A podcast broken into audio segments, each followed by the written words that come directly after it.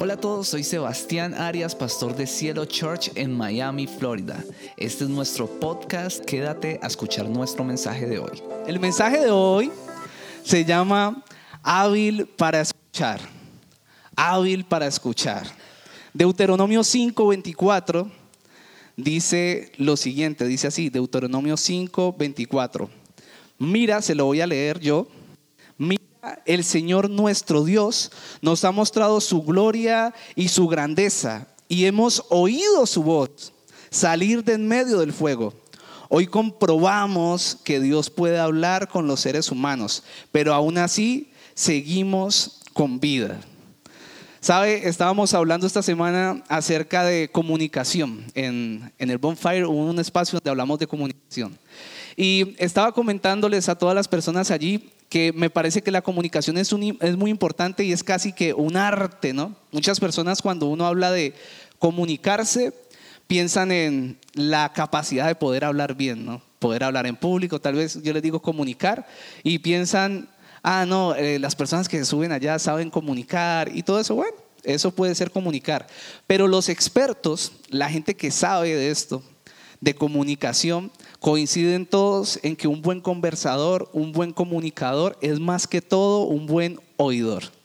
Es una persona que escucha, que sabe escuchar a los demás. No es tanto cómo puede hablar, sino que coinciden y están convencidos de que escuchar es más importante y hay que ser un buen oidor. Y yo creo que seguramente usted se ha cruzado con personas que, con las cuales usted está hablando y usted no ha terminado su idea, ya le están pisando las palabras. Y sí, como te iba contando y tal, y tal, se te mete en la conversación un tema completamente diferente y uno como que esta persona está pisándome las palabras, me está atropellando, no he terminado mi idea. Entonces, es porque siempre están, o tal vez usted lo ha hecho, están pensando en qué decir y no están pensando en escuchar atentamente lo que la persona que tienen al frente quiere comunicar. Y cuando yo veo este, este tipo de personas, yo a veces digo, ¿cómo hacen para escuchar a Dios? ¿Cómo hacen para oír a Dios? ¿Cómo hacen en medio de su oración? Si todo el tiempo están parloteando, todo el tiempo estamos hablando y no tomamos un tiempo para escuchar. De hecho, la Biblia dice que no oremos como hacen los hipócritas, haciendo repeticiones vanas, y, eso tiene que ver con parlotear, con hablar mucho, con no poner atención, con no tomarse un tiempo para escuchar. En mis devocionales diarios, en las mañanas, algo que yo hago es, yo oro, no soy muy cuadriculado en mi oración hasta cierto punto, yo pongo música, yo empiezo a adorar a Dios, tengo un sendero, digamos, un camino para llegar a la presencia de Dios, tengo un orden para orar y oro y al final leo la palabra y busco que Dios me hable a través de esa palabra. Empiezo a hablar con mi esposa acerca de lo que está allí escrito y, siempre estoy muy atento a que Dios pueda hablar a mi vida. Y yo quiero hablarles hoy precisamente de un privilegio hermoso que Dios nos da que para muchos es locura, pero es el privilegio de poder escuchar a Dios. Y quiero empezar este mensaje dándoles esa buena noticia, es una muy buena noticia, que el creador de todo, el creador, nuestro creador, se pueda comunicar con nosotros, que podamos oírlo. Estaba, estaba leyendo a muchas personas que hablan acerca del escuchar a Dios, porque para, para algunos es locura y para otros es una manifestación de Dios a nuestras vidas y, es guía. Entonces, una, mujer escribió un libro y esta mujer lo que hizo fue hacer una investigación, un estudio, y se fue a iglesias y encontró que el 30% de las personas dentro de las iglesias decían escuchar a Dios. Decían escuchar a Dios. Y ella empezó a hacer esto porque ella es, o sea, doctora en psicología y en un poco de temas y es además cristiana, conocido de Dios. Entonces siempre tenía esa espinita de que muchos decían, eso no se llama escuchar a Dios, eso se llama esquizofrenia. Y ella dijo, sí, eso se llama esquizofrenia, vamos a hacer un estudio de esto. Y entonces se fue a hacerlo y el 30% decían escuchar a Dios. Y ella empezó a preguntarle a estas personas, ¿qué oyen? Oyen esto, esto, esto. Y después comparó con las personas eh, consideradas o diagnosticadas con esquizofrenia y encontró algo muy interesante. Y es que todas las personas que tenían esquizofrenia escuchaban parloteos muy largos, frases muy extensas y a veces cosas muy repetitivas, malas, dañinas. Tú eres culpable, tú eres bruta, tú eres bruto, tú te tienes que suicidar, tú tienes que hacer esto, eres un estúpido, te vas a caer, te vas a morir, te vas... Una voz ahí siempre negativa, los esquizofrénicos. Pero el 30% de estas personas que decían escuchar a Dios dijeron, escucho a Dios de una manera muy concreta, no repetitiva, escucho a Dios con mensajes muy directos, direccionándome o guiándome a hacer algo y además de eso lo que me dice es bueno. Eso fue lo que ella encontró en el 30%. Frases como, te amo, lo vas a poder hacer, haz esto, dirígete a esto, ve a esta, a esta prueba, ve a esta opción de trabajo, te voy a abrir la puerta en tal lugar. Siempre eran cosas buenas. Y si, y si se trataba de exhortarlo en algo, sentían que la voz era con amor. Entonces ella encontró que hay una diferencia entre esquizofrénicos y personas que realmente oyen a Dios. Es, un buen, es una buena noticia escuchar a Dios. Dígale ahí al que tiene a su lado, yo quiero escuchar a Dios. Dígale ahí, yo quiero, yo deseo que Dios guíe mi vida, deseo escucharlo. No los escuché, dígale ahí. O dígase usted mismo. El pueblo de Israel en este pasaje pudo escuchar a Dios, pudo escucarlo, estaban sorprendidos. Lo que dice el pasaje es que que eh, estaban, ellos no creían que Dios hablara, pero dijo, eh, ellos dicen, definitivamente hemos comprobado que Dios nos ha hablado. Hemos comprobado que Dios puede hablar, dice así, con los seres humanos. Hemos comprobado que Dios puede hablar. Y Dios habla de muchas maneras en la Biblia. Un ejemplo es la vida de Samuel, el profeta Samuel. La historia de Samuel es tan sencilla como que Ana, una mujer, estaba orando en un templo, estaba suplicando a Dios, porque ella era estéril, había intentado muchas veces escuchar a Dios, eh, perdón, que Dios le diera um, un hijo, le había pedido mucho que Dios le diera un hijo, pero era estéril. Y entonces le suplicó, le suplicó, hasta que este hijo vino, y este hijo era Samuel, pero ella se lo ofreció a Dios. Y cuando nació el bebé, ella dejó que creciera un poco y lo llevó al templo se lo entregó al sacerdote y, le dijo, yo hago entrega y después, listo, tuvo muchos hijos. Y este Samuel, este fue Samuel, y creció siendo un profeta, uno de los grandes profetas que encontramos en la Biblia. Pero lo interesante es que dice que un día él estaba durmiendo y todavía era un niño.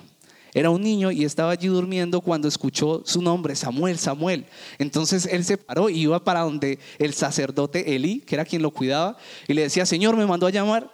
Y entonces era un niño. Y entonces le decía el profeta, el profeta Elí o el sacerdote Elí le decía, no, yo no te he llamado, ve a tu cama y sigue durmiendo. Y así ocurrió por tres oportunidades. Samuel estaba escuchando esa misma voz. En 1 Samuel 3, 7, 10 dice, Samuel todavía no conocía al Señor.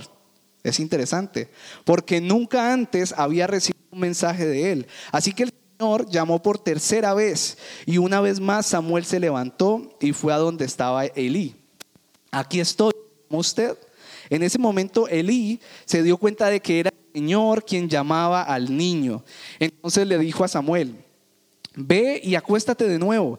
Y si alguien vuelve a llamarte, di, habla Señor que tu siervo escucha. Así que Samuel vio cama y el Señor vino y llamó igual que antes, Samuel, Samuel. Y Samuel respondió, habla que tu siervo escucha. Y cuando usted sigue leyendo se da cuenta que Dios empieza a darle unas instrucciones muy concretas a Samuel y le empieza a decir todo el futuro que le esperaba. Le empieza a hablar de que lo va a empezar a usar y todo eso. En la Biblia Dios habló de esta manera, audiblemente, pero Dios habla de muchas maneras. Usted dice, no escucho a Dios audiblemente. Pues la Biblia también enseña que podemos oír a Dios a través de su palabra, leyendo su palabra, también a través de visiones y de sueños. También enseña que nos puede hablar a través de personas, las personas cercanas o alguien en la calle que llegue y le dice, no sé si a usted le ha pasado eso tan impresionante, lo he visto mucho. Va caminando y, venga amigo, hágame un favor, es que tengo una inquietud. El Señor me pone que le diga tal cosa, sorprendente, ¿no les parece? Yo se me acercan personas diciéndome, mira que me pasó eso. Eso es Dios hablando. Lo a tu vida, Dios directamente. Es Dios que está buscándote. Y mm, nos habla a través de sueños y también a través de una voz directa a nuestro espíritu. Me pasa mucho eso. Es difícil de explicar, pero es como una inquietud interna y tú empiezas a saber, Dios quiere que yo haga eso. Es una voz interna. Dios habla de muchas maneras. Entonces, en este punto, o quiero compartirle algunos puntos acerca de cómo Dios habla o para qué Dios habla. Y lo primero para lo que Dios nos habla es para guiarnos, para hacer una guía en nuestra vida. ¿Quién necesita ser guiado? Yo necesito ser guiado. Yo antes pensaba que no necesitaba ser guiado y me equivoqué muchísimo, perdí tiempo, salí adolorido, pero yo hoy reconozco que necesito ser guiado. Salmos 25, del 4 al 5, el salmista dice, muéstrame la senda correcta, oh Señor, señálame el camino que debo seguir, guíame con tu verdad y enséñame, porque tú eres el Dios que me salva. Todo el día pongo en ti mi esperanza.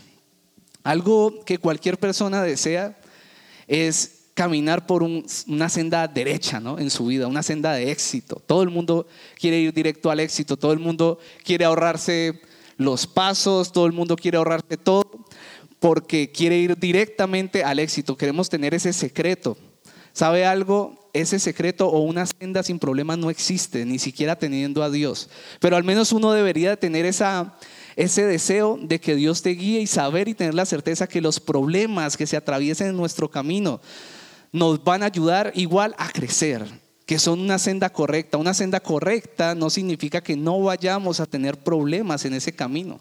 Significa que si aparecen problemas, tengamos esa certeza de, que ese es el camino que Dios quiere que transitemos. Una de las características más importantes de escuchar a Dios es que nos conduce por camino correcto. Yo estuve leyendo un libro de, de, un pastor muy reconocido que se llama Charles Stanley, de mucha experiencia, muchos años, y este libro es acerca de escuchar a Dios. Y él dice, y coincido con esto, que hay dos tipos de oidores.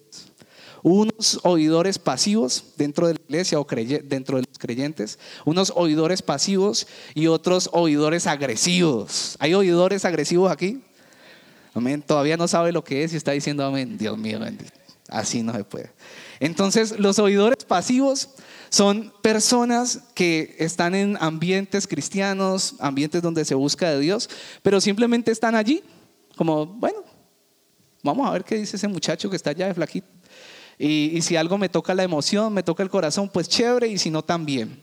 Además de eso, oidores pasivos escuchan una palabra, salen y dicen, wow, pastor, Dios me habló.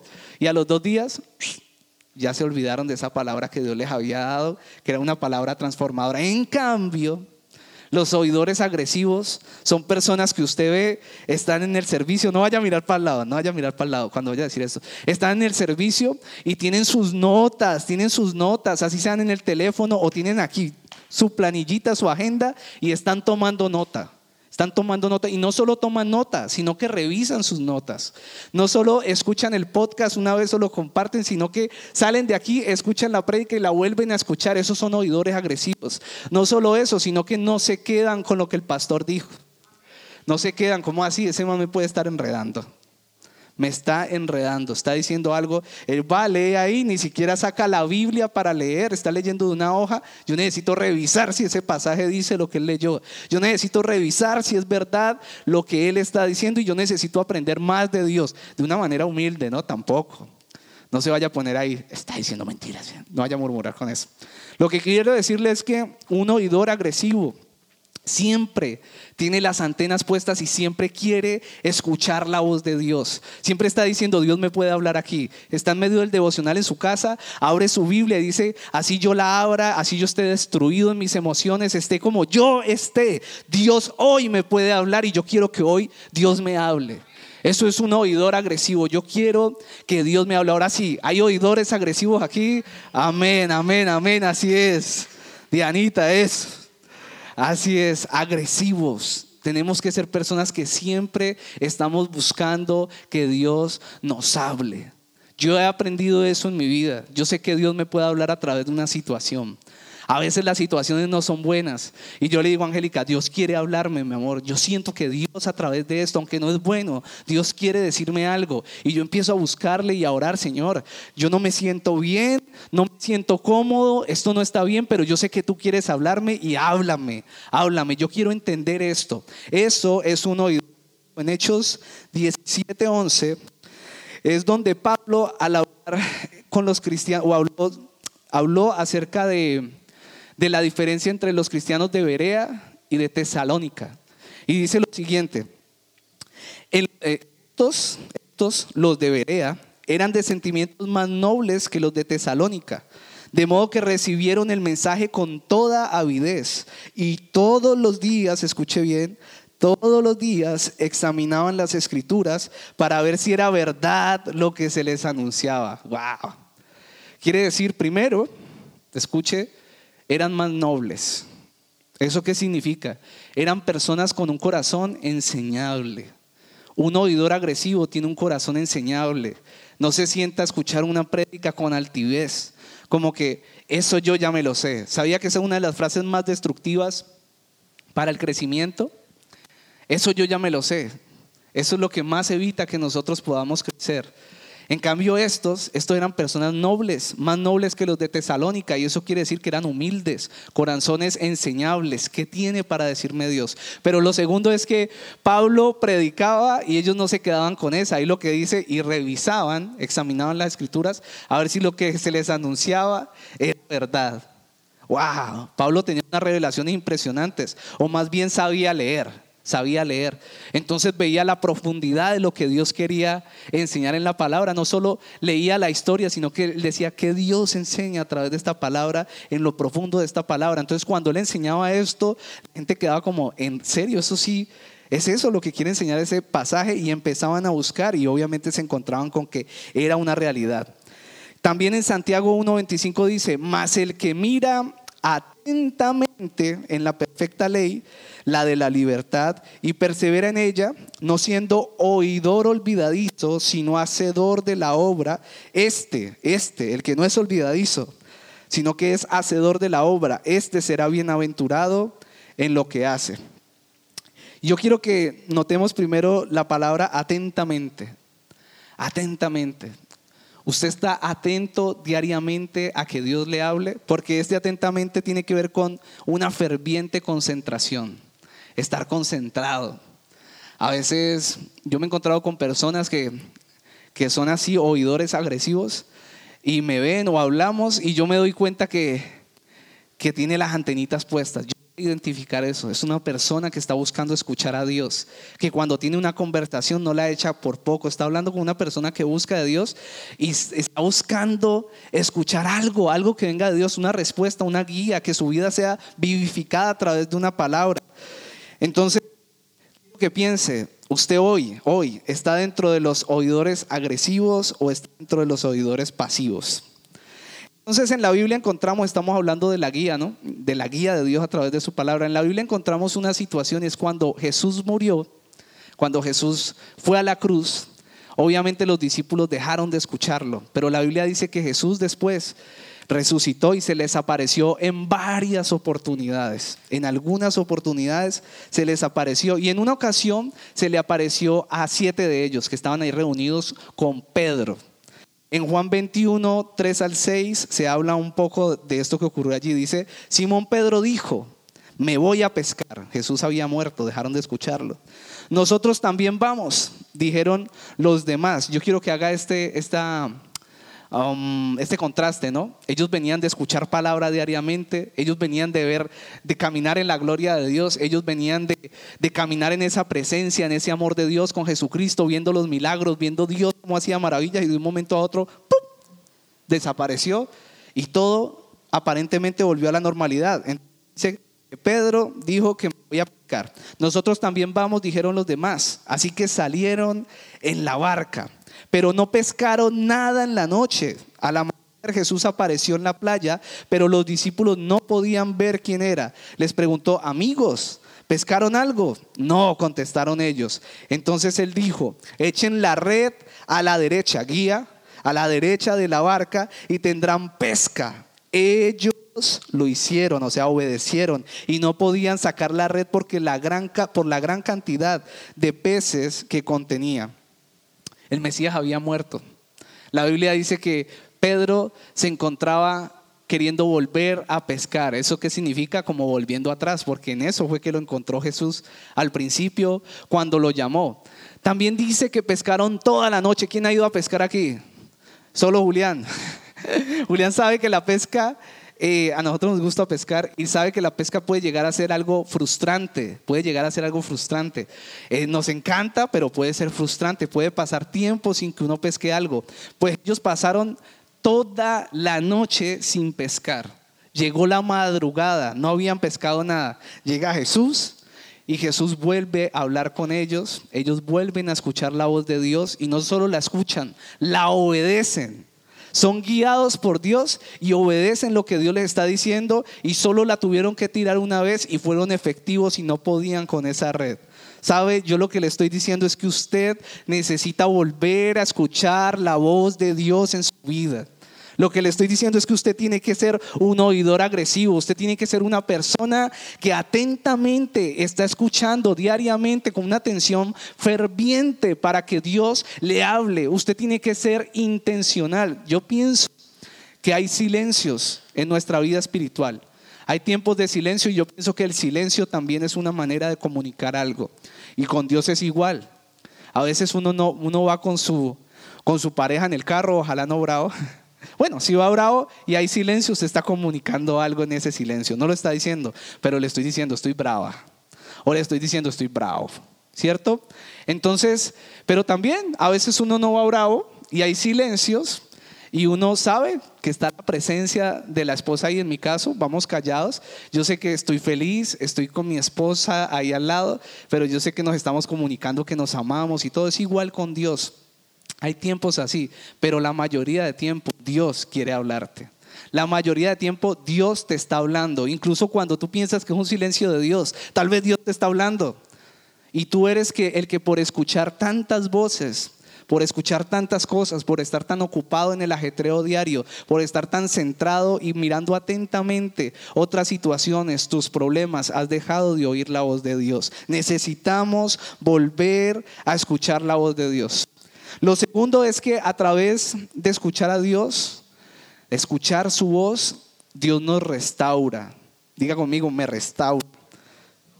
Cuando nos hicimos cristianos o cuando recibimos a Jesús, verdaderamente, verdaderamente uno dijo, recibo a Cristo en mi vida, no por una religión, no porque sea cristiano o cualquiera que sea la religión que profese, sino que uno de verdad siente una conversión y uno dice, wow, Jesús la palabra de Dios entró a mi vida, está dentro de mí y soy transformado. Y cuando uno recibe eso, uno dice, qué hermoso es esto, me siento en, el cielo, es hermoso, siento una alegría, un gozo, un descanso, los problemas no se han ido, pero yo siento algo tan espectacular en mi ser que quiero llorar, que lloro, que lloro, que estoy ahí tendido en mi cama y estoy llorando y siento esa presencia de Dios, pero con el tiempo, generalmente, y podemos escuchar ahí, ahí, también a Jesús abrimos la Biblia donde sea, abren el índice y ahí Dios le habla. Eso es hermoso en ese tiempo.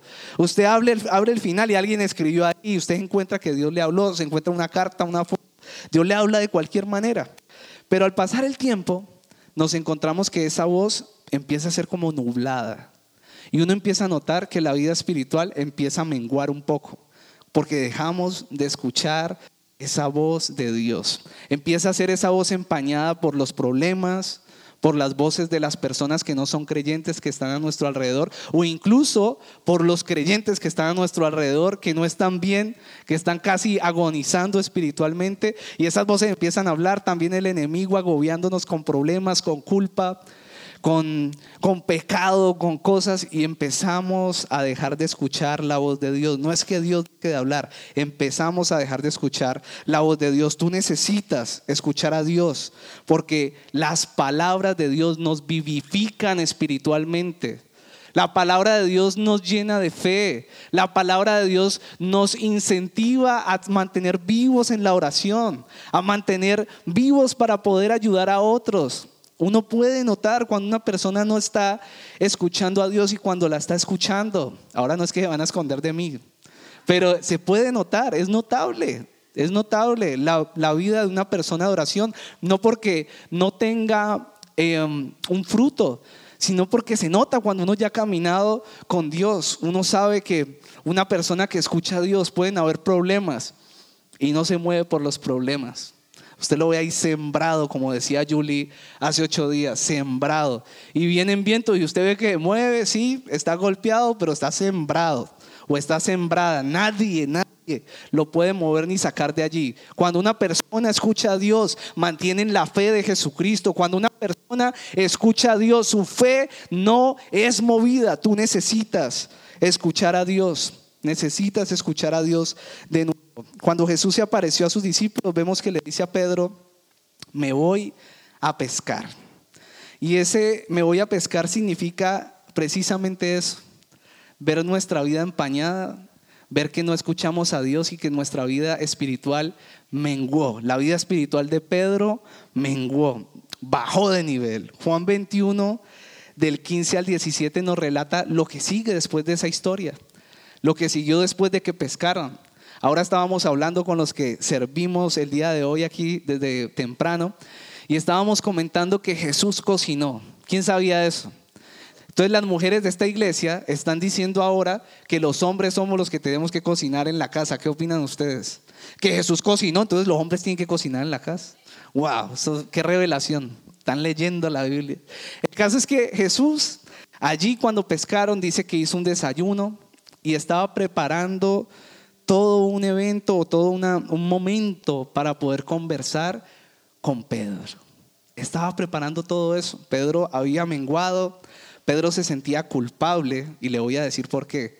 Que recuerden que cuando capturaron a Jesús, él le dijo, si te vienen a capturar, yo doy mi vida contigo, yo voy hasta la muerte contigo. Estaba emocionado. Eh, eh, Pedro era un hombre eh, sanguíneo, emocional hasta la muerte yo te voy a seguir y no te voy a negar nunca. ¿qué tal? Y Jesús le dice, amigo mío, me vas a negar tres veces. Me vas a negar tres veces.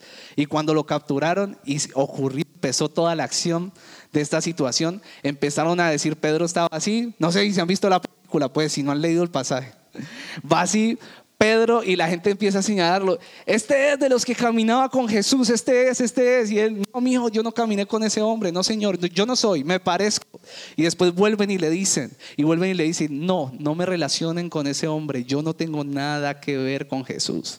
¡Wow! Qué mal, qué mal ese Pedro, ¿no? Malísimo. Y yo creo que ahí sentados todos podrían decir, uy, ese Pedro, tenaz. Tenaz, ¿verdad? Yo veo sus caras y todos están diciendo, no, no, no, ¿qué tal eso? Pero saben que eso es lo que nosotros hacemos con nuestras actitudes. Cuando nosotros sabemos que algo que no le agrada a Dios y lo hacemos en medio de personas, lo negamos. Negamos a Jesús con nuestras actitudes, con nuestro pecado, con nuestra manera de comportarnos en nuestros hogares a veces, con, con, la manera de comportarnos en medio de una sociedad que necesita vida. Y cuando conocemos, vamos y hacemos parte de esa muerte. Eso es lo que hacemos, negar a Jesús. Pero sabe, Jesús es hermoso. Jesús llega, prepara todo esto y tiene esta conversación. Yo quiero que note usted cómo la voz de Dios, las palabras de Dios pueden restaurar y transformar la vida de una persona. Jesús llega y se pone de frente a Pedro seguramente después del desayuno y dice Juan 21, 15, 17. Jesús le preguntó a Simón Pedro, Simón, hijo de Juan, ¿me amas más que a estos? Sí, Señor, contestó Pedro, tú sabes que te quiero. Entonces alimenta mis corderos, le dijo Jesús. Jesús repitió la pregunta, Simón, hijo de Juan, ¿me amas? Sí, Señor, dijo Pedro, tú sabes que te quiero, entonces cuida de mis ovejas, dijo Jesús. Le preguntó por tercera vez, Simón, hijo de Juan, ¿me quieres? A Pedro le dolió que Jesús le dijera la tercera vez, ¿me quieres? Le contestó, Señor, tú sabes todo, tú sabes que yo te quiero. Jesús dijo, entonces alimenta a mis ovejas. Wow. ¿Sabe qué me encanta de eso? La voz del enemigo tal vez se la voy a, se la voy a recitar lo que hubiera dicho. Me negaste tres veces, Tú no tienes derecho a orar, tú no tienes derecho a ir a la iglesia, tú no deberías de estar adorando, tú no deberías de estar sirviendo, tú no deberías de estar haciendo esto, tú no deberías de estar, tú no tienes derecho a entrar a la presencia de Dios, tú no puedes levantar tus manos, tú eres indigno, tú eres indigna, tú estás en pecado, tú me negaste. Eso es lo que diría la voz de Satanás, pero el Jesús que dice la Biblia, lo que le está preguntando, no viene a cuestionarlo de nada. Si usted nota tres veces, Pedro lo negó, pero tres veces también Jesús le preguntó, ¿me amas? Es como si le leyera la mente a Pedro. Pedro yo creo que iba a decir, Señor, pero es que yo te negué, pero que no me importa nada, yo no vine a cuestionarte. Mi amor por ti no está en duda. Yo lo que quiero saber es si aún después de eso me amas. No, pero que, sí, sí te quiero, Señor, pero ¿me amas? ¿Sí o no? Sí. Entonces haz esto. Y después por tercera vez le dice, ¿me amas? Y él le dice, sí, Señor, pero ya dolorido. Y le dice, apacienta mis ovejas. Y después usted ve el libro de los hechos y usted ve que Pedro empezó a hacer todo lo que Jesús les había enseñado en los tres años anteriores, empezó a ir a predicar, empezó a ir a hacer la obra de Dios y su llamado. Su vida fue transformada, dejó una vez más la vara de pescar y dijo, yo voy a hacer el llamado que Dios tiene para mí, mi vida es restaurada porque he vuelto a oír al Rey de Reyes, Dios tiene una nueva oportunidad para ti. Quiero decirte, tal vez tú dijiste, mi vida espiritual jamás va a volver a ser como antes va a ser como antes. Vengo diciéndoles hace muchas prédicas, vas a volver a querer, vas a volver a tener ganas, vas a volver a buscar de Dios, vas a volver a escuchar la voz de Dios. ¿Sabe por qué se lo digo con certeza? Porque yo he pasado eso.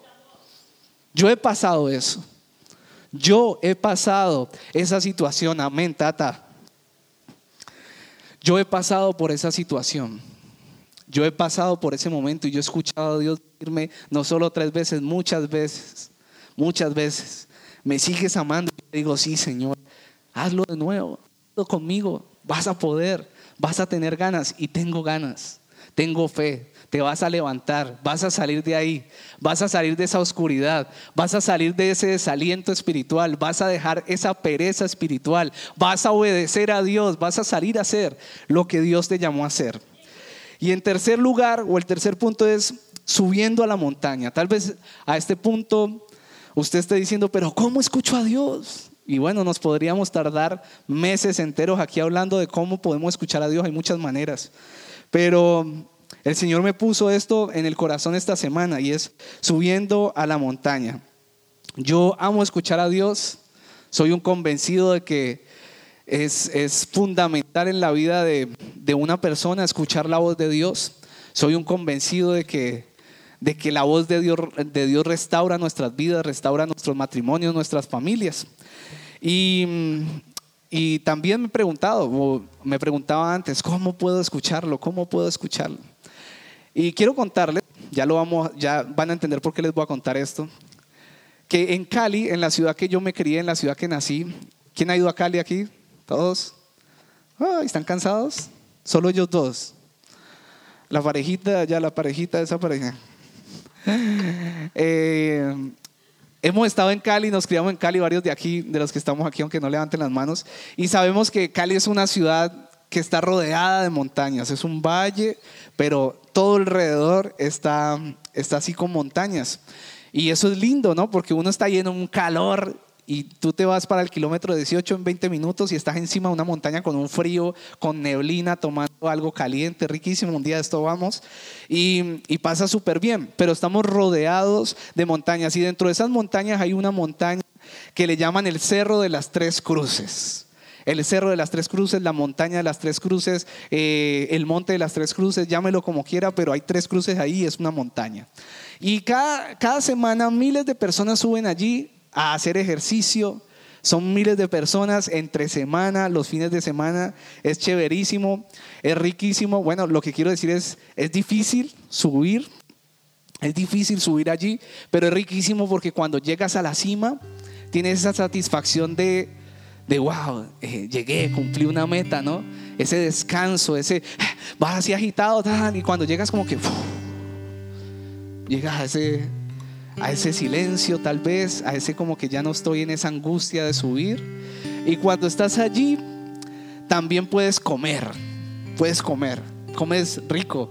Tú vas pensando como en algo más que agua, ¿no? El agua no sabe a nada, pero allá hay jugos naturales, que aquí es tan difícil uno tomarse algo así natural, pero allá hay jugos naturales de zanahoria con naranja, los que les gusta. Si no le gusta la zanahoria, Carlitos, usted se toma uno de mandarina, uno solo de naranja, se lo tengo. Entonces también puedes comerte un, estoy hablando caleñísimo, ¿ve? te puedes comer una tortica de banano, te puedes comer eh, una tortica de zanahoria. Tenemos que ir, definitivamente tenemos que ir a Cali, ¿verdad? Nos vamos y nos quedamos por allá en una finca que conocimos. Y es delicioso estar ahí. ¿Por qué les estoy contando esto? Una montaña en la vida de una persona bíblicamente puede simbolizar un problema o un obstáculo. Y de hecho, en los cinco libros primeros de la Biblia, en el Pentateuco, las montañas están relacionadas con cosas malas. Pero en el resto de la Biblia, las montañas simbolizan un lugar donde Dios se encuentra con su gente. Es un lugar donde Dios se encuentra con su gente, habla con su gente, les da una palabra, transforma sus vidas a través de esa palabra y además les da una palabra profética para transformar su vida y su entorno.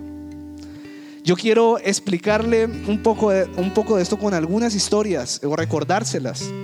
La vida de Noé. Viene la inundación. Noé obedece, hace el arca, empieza a naufragar. Y cuando empieza a descender la inundación, la Biblia dice que el arca paró en las montañas de Ararat.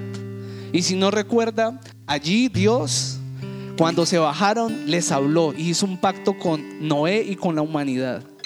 Y lo que dijo fue, siempre de ahora en adelante, mientras la tierra permanezca, habrán cultivos y cosechas. Habrá frío y calor, verano e invierno, día y noche. Fue una promesa de Dios. Tiempo después, Abraham en el monte Moriah. Los que han leído la vida de Abraham saben que es el padre de la fe llamado así. Y Dios, o él quería tener un hijo en su vejez y Dios se lo concedió. Pero después pasa algo extraño y cuando estamos leyendo, si leemos ese pasaje sin el Espíritu Santo no vamos a entender. Pero Dios le dice, parece, te lo voy a traducir, parece que, me está, que estás amando más a ese hijo que a mí. Sacrifícame ese hijo en el altar. Llévalo al altar, sacrifícamelo.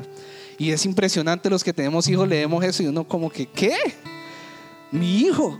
El que tanto he querido, el que me diste en mi vejez. La Biblia dice, sacrifícame al hijo que tanto, a ese que tanto amas, dice la Biblia. Y dice que Abraham lo tomó al otro día de madrugada, o sea, al principio del día, obedeciendo a Dios. Y cogió a su muchacho y lo llevó. Lo llevó a un monte. Ese monte el monte Moriah. Y allí cuando lo iba, cuando lo iba a sacrificar, este hombre era un hombre de mucha fe. Sabía, porque el niño le preguntó, el, niño le preguntó qué vamos a hacer y le dijo, vamos a hacer un sacrificio. Y el niño le dice, ¿y dónde está el cordero? ¿Dónde está el cordero? Y él le dice, Dios lo proveerá. Él sabía que él no iba a sacrificar a su hijo. Y cuando llega allí, dice que se le apareció en la montaña el ángel de Jehová. El ángel de Jehová se le apareció allí y le dice, detente, ya sé que me amas más que todos estos. Ya sé que me amas. También pasó lo mismo, puedo decirles un sinfín de historias. La historia de Moisés en el monte de Oreb. Se le apareció, bueno, salió huyendo porque mató a un egipcio, porque no podía soportar cómo tenían esclavizado a su pueblo israelita. Lo asesinó y salió huyendo. Y llegó a un monte donde vivía su suegro, y ese es la montaña de Oreb. Y allí Dios también lo encontró a él mientras él pastoreaba. Y en una zarza ardiendo, a través de una zarza ardiendo, Dios le habló y lo llamó. Y le dijo, el mundo te ha desechado, pero sabes que yo te llamo para que liberes a mi pueblo. Eso que a ti te dolió, esa injusticia, a mí me duele y ahora tú vas a ser el que vas a ir a, a liberar a ese pueblo vas a irlo a liberar. Y él, no, yo no sé. Y allí le habló. Pero también después, en ese mismo monte, en esa misma montaña, después cuando ya había pasado mucho tiempo, Dios le dio los diez mandamientos a Moisés. En ese mismo monte también, después, fue donde el profeta Elías, después de muchos años, escuchó hablar estando deprimido, estando deprimido, en ese mismo monte, Elías escuchó la voz de Dios en un silbo apacible. ¿Lo recuerdan? Pero también en un monte, los discípulos vieron la gloria de Jesús.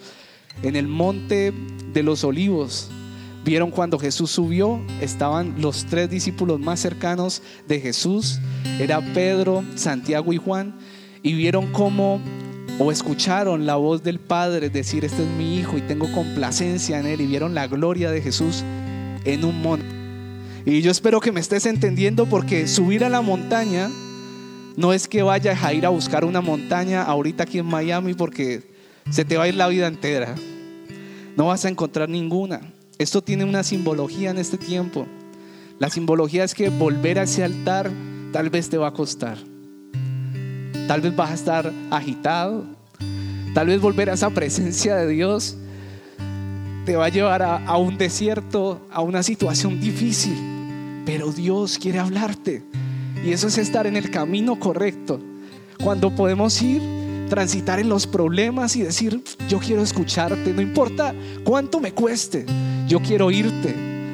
Pero cuando llegues ahí vas a poder comer, vas a poder tener paz, vas a poder ser vivificado y seguir este camino que a veces no es fácil. Yo le invito a que se ponga sobre sus pies, vamos a hacer una oración. Padre, te damos gracias. Dile, dile allí donde estás. Empieza a orar. Empieza a decirle al Señor, necesito de ti, necesito que me ayudes. Y yo quiero que cantes esta canción por un momento mientras oras, si Dios te ha hablado hoy, empieza a, ir a hablarle a Dios y dile que te hable, dile lo que piensas. Quiero escuchar tu dulce voz, rompiendo el silencio en mi ser.